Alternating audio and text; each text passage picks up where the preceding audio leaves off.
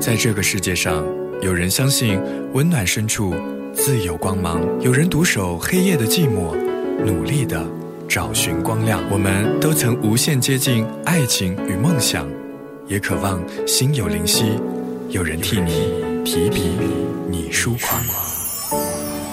诗酒趁年华，故乡或远方。韩小暖的暖文章，陪你在文字堆砌的夜幕白昼里，用声音信马由缰。愿你在忽晴忽雨的江湖，以梦为马，迎风飞翔。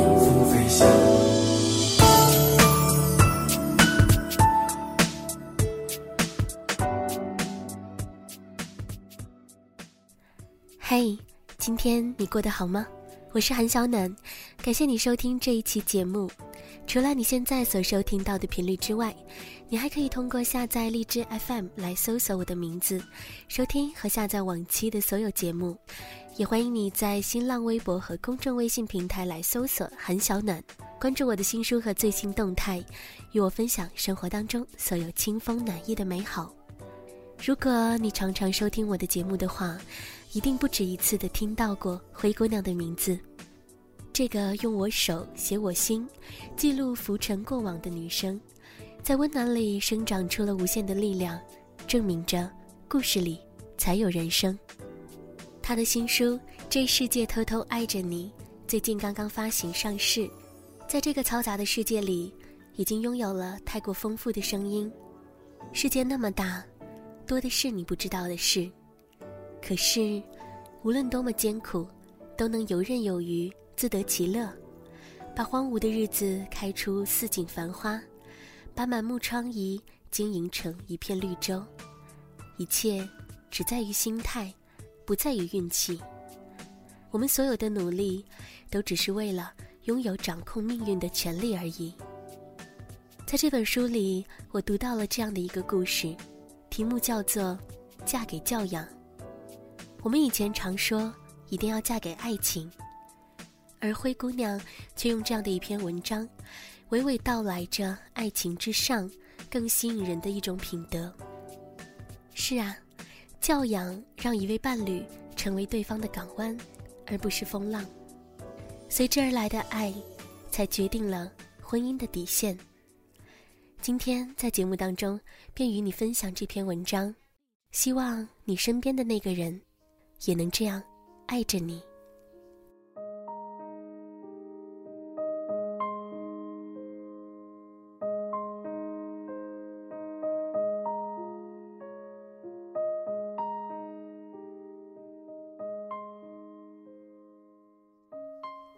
你问我，你爱我什么？这个问题还真有点问倒我了。想一想，答案并不绝对。外貌。身材、工作、收入，好像都不是。爱源于吸引，最能吸引我的一点，是你的教养。坦白几个小故事吧。大学的时候，对一个男生颇有好感。他高高帅帅，研究生即将毕业，据说当初是以全省第三的总分考出来的。年年拿奖学金，还是校三好生。某次同学们约好聚餐，我在一旁听他在那里打电话订饭店。喂，我们今晚七点要订一个十人的包房。挂断了，又继续拨号打给另一个饭店。喂，是某某饭店吗？我有些奇怪，等他打完电话，忍不住就问他：怎么，前几个饭店都没位置吗？他愣了下。笑道：“都有位置的，我就是想多订几家，反正定位不花钱，不管我们临时想去哪家都没问题。”说完，还自认机灵地眨了眨眼睛。周围几个人也都没有说话。毕业以后，我们再无往来，自然许多事情也没有下文。有趣的是，许多同学也不再和他联系，仿佛从未存在过的优等生，再聚时。竟都无人提起。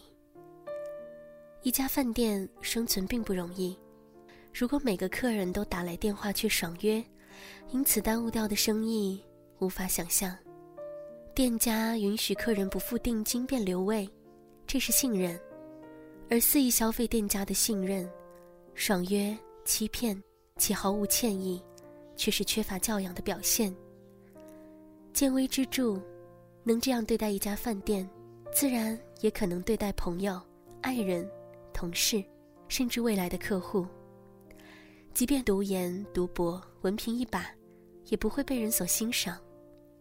徒有教育是构不成教养的，教育和修养加到一起，才是教养。还有一次，朋友介绍一位相亲对象给我，我们约在一个咖啡厅，对方一身名贵的行头走进来，彬彬有礼的握手寒暄，笑容满面。就座后，他兴致勃勃的边吃边聊，说自己在世界各地旅游的见闻，瓜子皮涂的满地都是。谈到兴起，还点起香烟。服务生客气的提醒：“这里不能吸烟。”他顿时一脸怒气：“抽根烟，你们这里会起火吗？大惊小怪。”上来一盘糕点，还没吃，他大叫起来：“有虫子！”定睛一看，果然，盘边有一只小飞虫。倒霉的服务员连忙小跑过来。一脸惶恐的连连道歉，说可以免费更换点心。他冷笑：“第一次就有虫子，谁还敢吃你们换过的点心？我告诉你，今天我已经没有胃口了，除非你把这虫子吃下去。”服务员说：“对不起，先生，那我们给您原价退掉，再送您一杯免费咖啡，可以吗？”眼看小姑娘眼泪都要掉下来了，我连忙劝说：“算了，又不是蟑螂之类。”大约是不小心飞进来的，退掉就可以了。他忽然大吼起来，他愤怒地指着服务员大骂：“你是不是听不懂人话？我让你把虫子吃下去！”经理也跑了过来，连声劝解，最后说可以整单免单。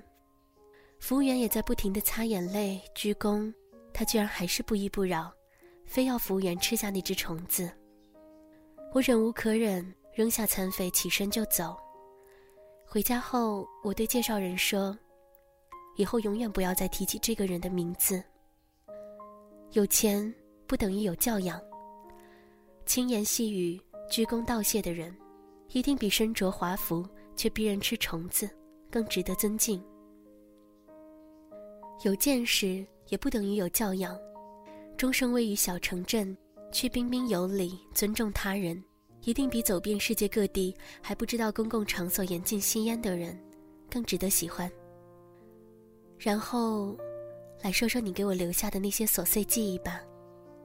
我们的第一次约会是圣诞节，那天，各种饭店人满为患，于是只好跑到大排档打包了几个菜，两个人坐在街头长椅上边聊边吃。那天我胃口不好，剩了一些饭菜。你接过去，把饭菜单独收到一个袋子里，又把啃过的骨头、鱼刺和一些垃圾放在另一个袋子里，找到垃圾箱，系好了，丢进去。我有些纳闷，说反正都是要丢的，放在一个袋子里不好吗？比较环保啊。你说，分开放比较好，万一有流浪汉翻到了，饿了，想吃就可以吃。但是如果把垃圾倒在饭菜里，太脏了，可能他就吃不下了。想想那样的画面也有点不舒服。我见过许多人，他们会把抽过的半支烟按灭在吃剩的饭里，也往菜盒里丢擦了鼻涕的纸巾，还往火锅里乱倒一些脏东西。这看起来似乎也没什么错，毕竟是垃圾，迟早都要丢掉的。有什么问题呢？可你的解释，却打开了另外一扇温柔的窗户，下意识的体贴和关照未曾谋面的另外一些人的人生。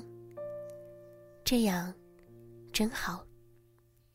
还有一次，我们带着你的小外甥女一起去买饮料，站在冰箱前，小女孩咿咿呀呀，伸手就要去拉开冰柜的门，你却连忙抓住她的手，跟她说。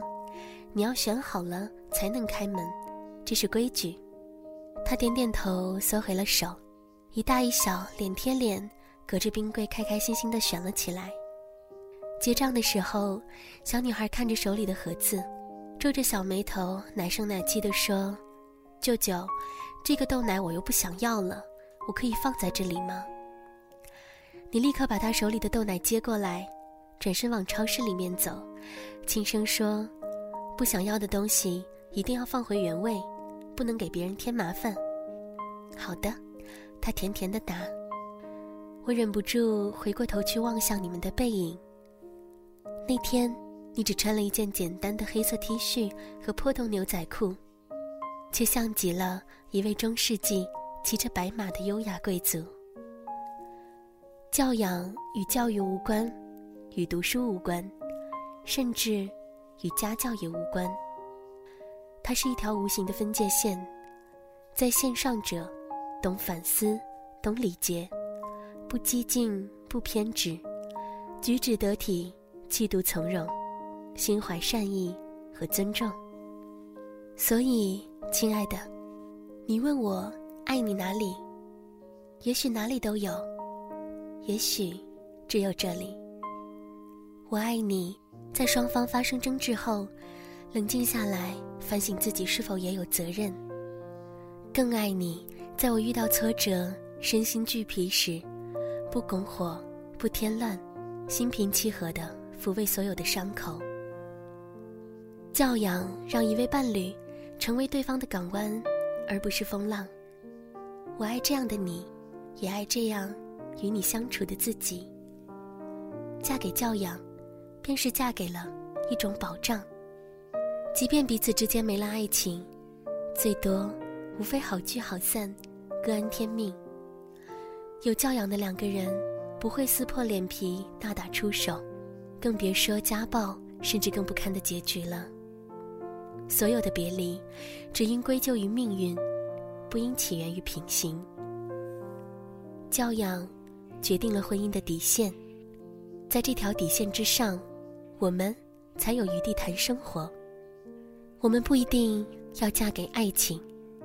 却一定要嫁给教养。